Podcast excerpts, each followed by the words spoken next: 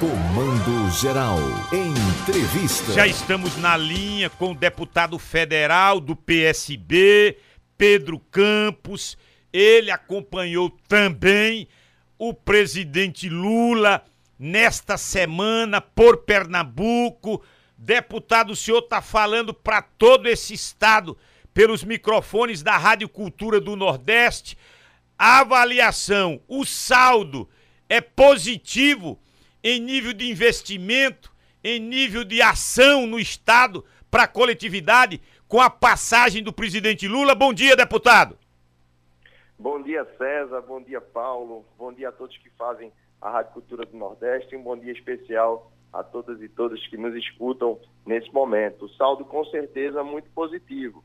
O presidente teve a oportunidade de visitar a fábrica da Jeep, a fábrica do grupo Stellantis, no lançamento do quinto carro que vai ser produzido naquela fábrica. Também ouvi do próprio presidente para a América do Sul, da Stellantis, o desejo que a Stellantis tem de avançar ainda mais, né, de trazer novos investimentos para o estado de Pernambuco, de ampliar sua capacidade de produção a partir dos incentivos que o próprio presidente Lula vem construindo para o setor automotivo e também para a fabricação de ônibus e caminhões. Depois a gente teve a oportunidade de ver o relançamento do programa Farmácia Popular, esse programa que vai garantir para quem é beneficiário do Bolsa Família poder ir na farmácia e pegar de graça 40 medicamentos, inclusive crescendo essa lista de medicamentos com um medicamento muito importante que são os contraceptivos e também os remédios para aquelas pessoas que têm osteoporose.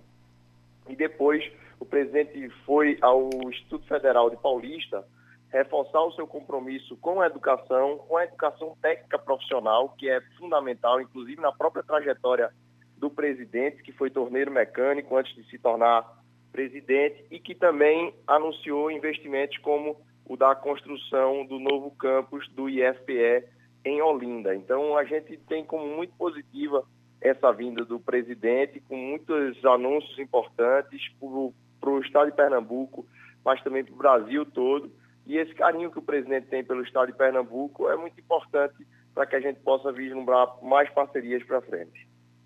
Deputado aqui, Paulo, eu já pedi até mesmo, até mesmo, deputado, na legislatura passada, a deputados federais que se colocavam como representantes do polo de confecções e que tinham, inclusive, o presidente, o ex-presidente, como seu aliado. Eu vou designar uma missão para o senhor. Vou designar. Quis o destino que seu pai governava Pernambuco.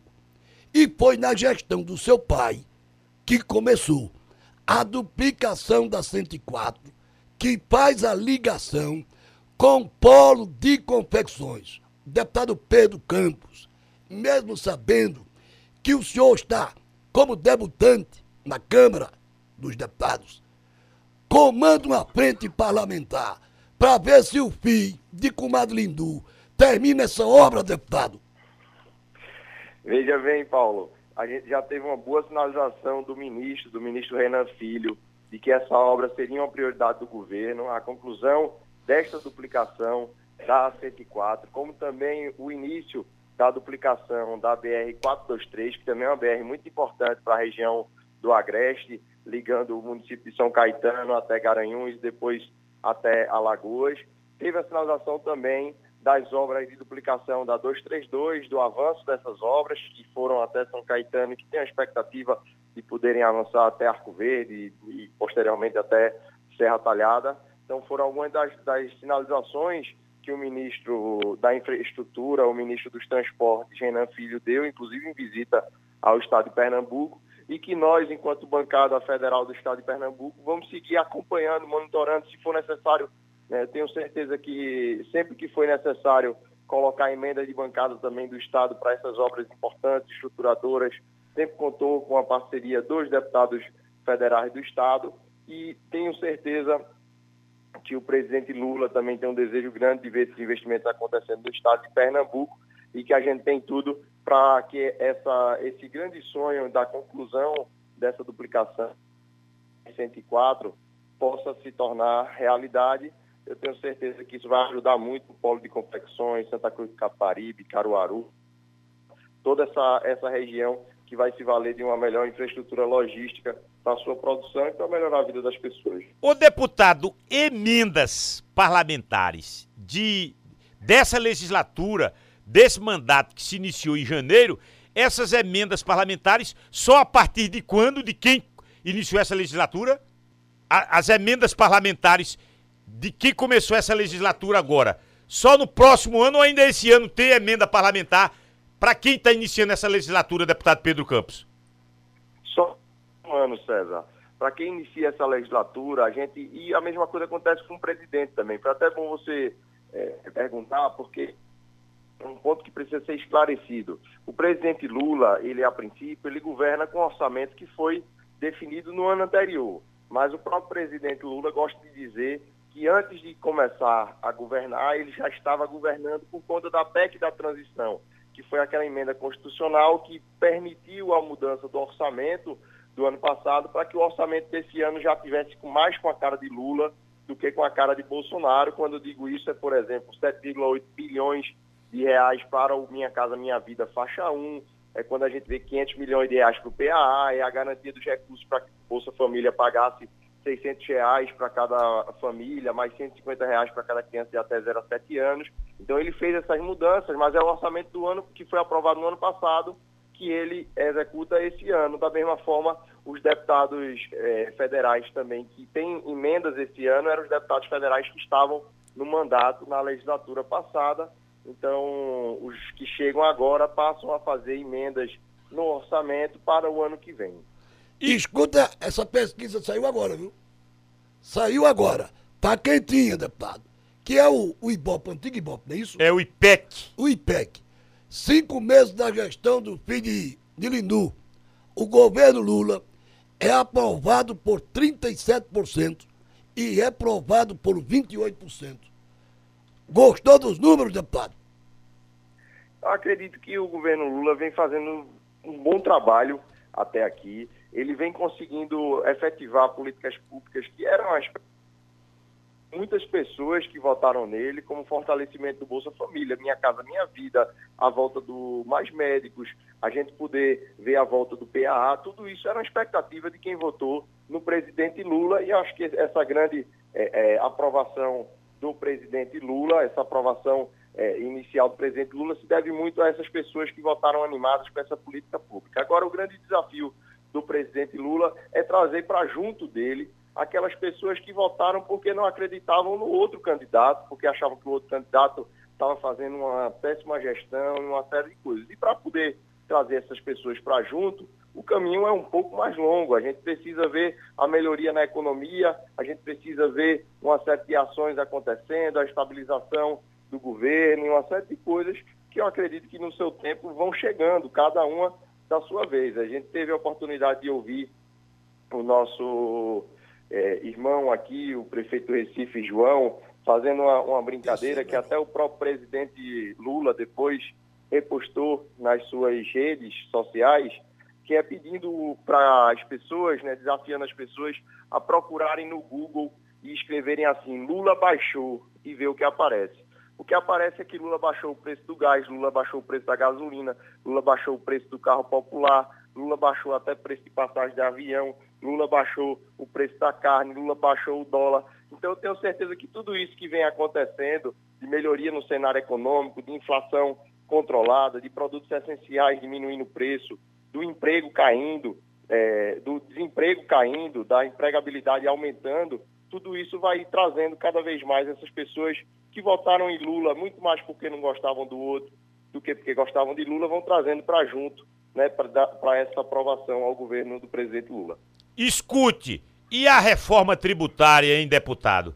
Ela vai chegar, o Arthur Lira está cuidando dela no, no, no, nos trâmites, inclusive nos debates já dentro da casa da Câmara Federal, os três entes, município, Estado e União, eh, ninguém vai querer perder. E quando não, não se quer perder, isso gera uma discussão muito forte, uma dificuldade. O Paulo Guedes tentou, tentou, ou não se interessou muito nos quatro anos do Bolsonaro. Agora há uma perspectiva de que no, no início agora do, do segundo semestre, agora depois do, do São João, essa pauta ela finalmente entre no, na Câmara dos Deputados a reforma tributária. O que, que o senhor pensa sobre isso?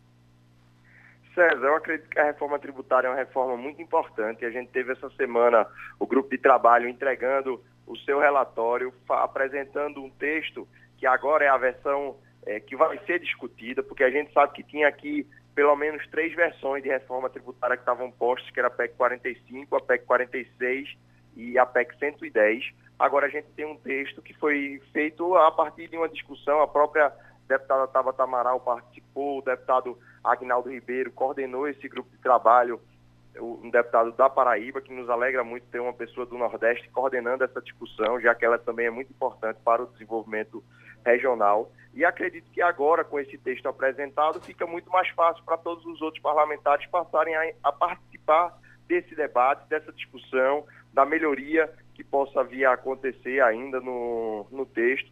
Tenho certeza que é uma matéria muito importante para o país. A gente é, vive num país que tem uma carga de tributação muito elevada sobre o consumo e é exatamente sobre essa matéria que vai ser o ponto mais importante da reforma tributária, é a gente poder garantir a organização, a simplificação, a diminuição de impostos sobre o, sobre o consumo, principalmente sobre o consumo de produtos que são cada vez mais consumidos pelas pessoas é, que têm menos condições.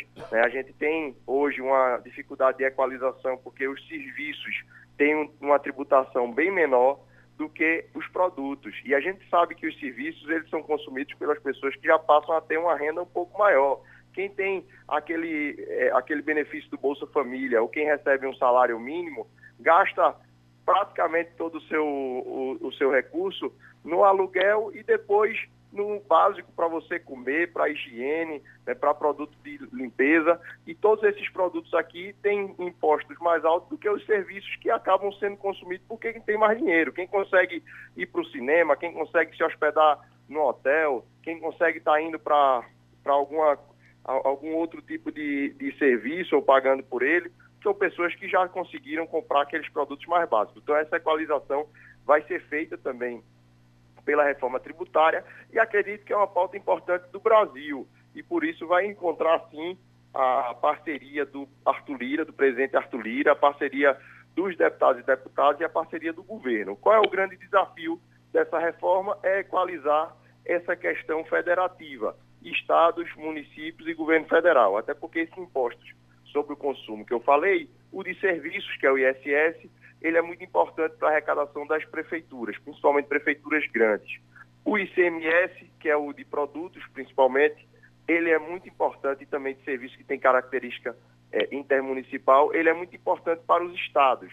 Então, quando você mexe nesses dois tributos, você precisa garantir aos estados as condições para conseguir manter as suas políticas públicas, conseguir ter a sua autonomia, não ficar refém do governo federal, não ficar navegando também às cegas em termos de, de arrecadação, e são essas equalizações que precisam ser feitas. E a grande diferença do governo passado, você citou até aí o esforço que o Paulo Guedes fez para tentar aprovar essa reforma tributária, é a capacidade de articulação, de diálogo com a sociedade, de diálogo também com os entes federativos, que eu acho que essa é a maior diferença na capacidade de articulação. Né? O presidente Bolsonaro tinha dificuldade para conversar com praticamente todos os governadores.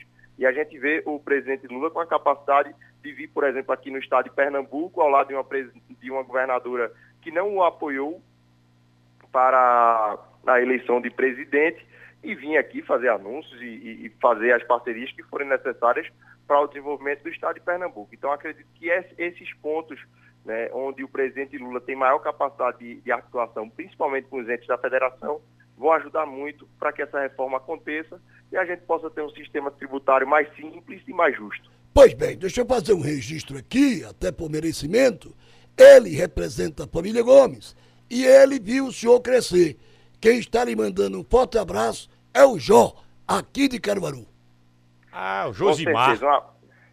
Um, um abraço para Jó, um abraço também para todo, todos os nossos amigos, para Laura Gomes, para Jorge Gomes. Alex também, um do Bode, Alex do Bode tá na escuta, do Bode também, doutor João Peixoto, vários amigos que, que a gente tem na cidade de Caruaru.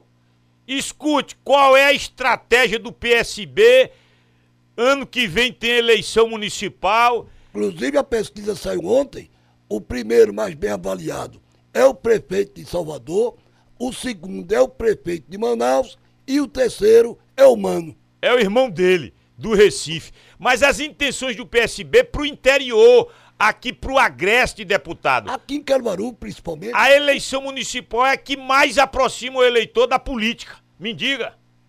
Com certeza. E o PSB é um partido que tem uma vida muito forte no estado de Pernambuco, porque para além de um número bonito, o PSB representa símbolos, representa uma história de luta em diversos locais do estado de Pernambuco. A gente sabe que essa representatividade é muito importante, que vem de Miguel Arraes, que passa por Ariano Suassuna, que passa por Eduardo Campos, que passou pelo governador Paulo Câmara, que representa uma priorização daqueles que mais precisam, de uma luta que, que valoriza a organização da luta do povo, né? tudo isso, uma defesa inegociável da democracia, todos esses valores a gente sabe que agregam muito ao trabalho que o PSB faz e por isso a gente vai manter esse partido cada vez mais vivo, né? podendo dialogar por todo o estado de Pernambuco, a gente vem é, preparando, vem discutindo individualmente com lideranças, com prefeitos, isso vem, sendo conduzido também pelo presidente do partido, Sileno Guedes,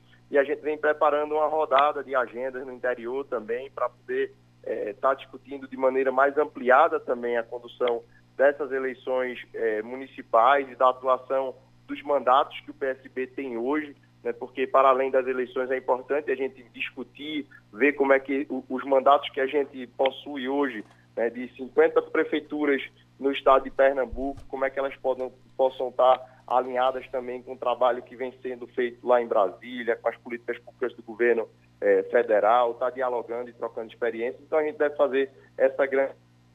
O desejo do, do PSB é continuar ajudando o povo de Pernambuco né, da forma que for possível, e isso passa também por fazer uma. colocando nossos quadros à disposição, está fortalecendo as reeleições e sucessões desses 50 prefeitos, que é muito importante, e a gente poder também estar tá descobrindo novos quadros dentro do Estado, seguindo essa linha né, de pensamento, essa linha de trabalho que é tão marcante do PSB no Estado de Pernambuco. Deputado Pedro Campos, muito obrigado pela entrevista, um bom final de semana. Muito obrigado, César, muito obrigado, Paulo. Muito obrigado a todos que fazem a Rádio Cultura do Nordeste, a todos e todas que nos ouviram e um bom fim. Ouvimos Pedro Campos, filho